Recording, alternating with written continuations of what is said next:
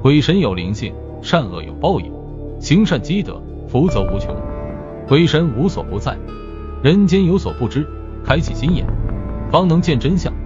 鬼神有分界，人间有规矩，勿越雷池，方能安然无恙。中国悬疑故事。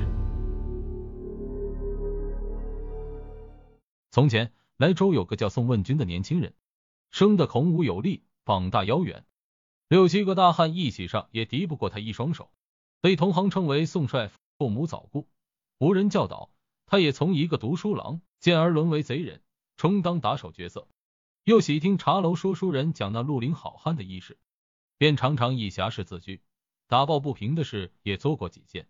一次，众贼商议后，抢了一个叫杨万元的大户。该人在莱州有些名望，心肠颇好，设有粥厂，没少救济穷户。宋问君对杨万元有所耳闻，是以犹豫不决。贼首劝导他。说这杨万元外善内狠，是个不折不扣的坏胚子，沽名钓誉之徒，大肆编排杨万元。宋问君毕竟年轻，架不住众人劝，于是和众贼深夜潜入杨宅，打伤几名护院，将杨万元多年积蓄洗劫一空。杨万元气得大病，还没挨到月底，就一命呜呼。出殡当日，受过恩惠的县民纷纷自发批笑，为其送行。宋问君这日恰在城里茶楼。目睹一切，听得茶楼客人们唉声叹息，大骂贼人，说老天瞎了眼，让杨万元这种好人遭劫。宋问君听得心有戚戚，细细打听，才知贼首事先全是诓他，目的是让他参与多份保障。宋问君气呼呼回去，责问贼首为何骗他。贼首哈哈大笑，拍着宋问君肩膀，说道：“兄弟，之前我们干的那些买卖太小，眼下抢了杨家。”够我们快活好几年的，你看看你身上穿戴，哪件不是抢来盗来的？一日为贼，终生是贼。我们做的就是刀口舔血的生意，你却抱着所谓的道义不放，那些东西啊，都朽烂了。宋问君怒道：“兄长，我入帮之时，你便说道义有道。我们虽为贼寇，却与那些泥猪赖狗不同，我们抢的是为富不仁的恶神富户，不会动善人一毫。”若非兄长，你说杨万元不是善茬，我怎么会参与此事？贼首摇头道：“宋兄弟，你还是太年轻了，三条腿的蛤蟆好找，有良心的妇人难寻呐。好了，我们是狼，注定要吃肉；那些人是羊，羊也得吃草。平头县民就是他们口中的草料。一物降一物，道义，这就是道义。”宋问君闷闷不乐，把脸扭到一边，不再搭理贼首。这时。一个尖酸鬼阴阳怪气说道：“既然宋兄弟于心有愧，何不把分得的财物银两施舍给莱州穷人？”贼首也投过来一个意味深长的目光。宋问君忖道：“我这两年脑子昏热，却跟他们混在一处，上了贼船，违背西施初衷，这些不义之财要他何用？”于是又将分来的赃银兑成大钱，施给那些街头乞儿老丐，以求慰心。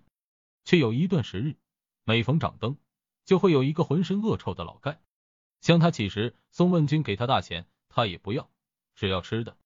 宋问君不嫌麻烦，跑到馒头店买来馒头给他。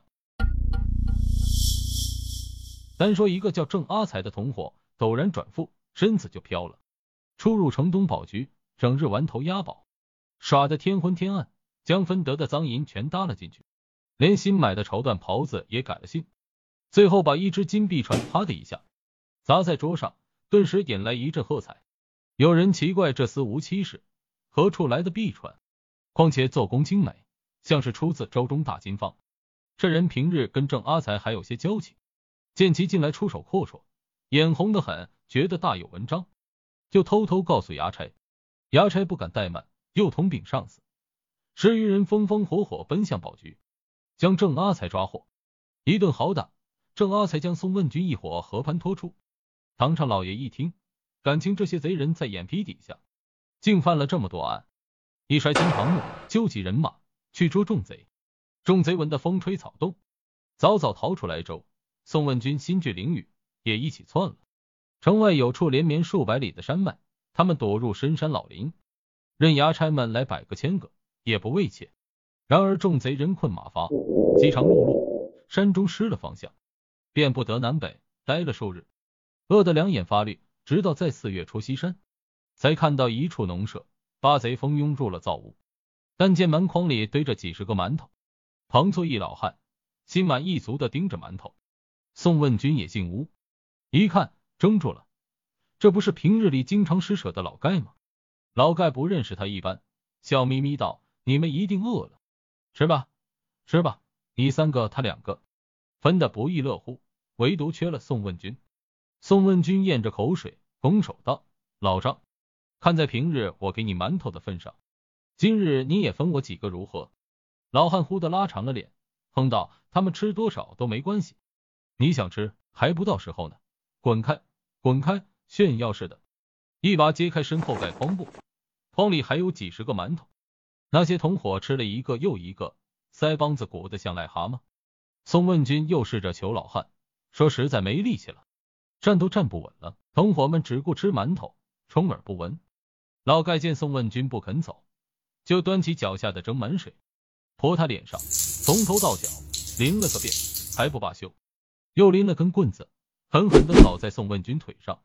宋问君吃痛，哎呦一声，两脚一软，滚了出去，这一跌，摔了个七荤八素。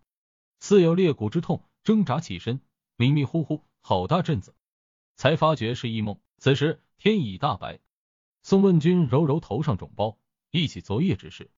众人逃入山林，纷纷庆幸先知先觉，躲过一劫。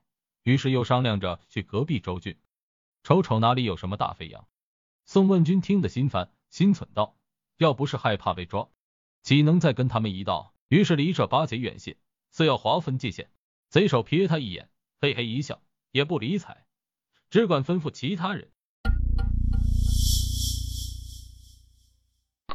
哪知正值酣处，突然地动山摇，上方的整片泥土山岩哗啦啦滑了下来，众人躲避不及，全被压在泥烟里。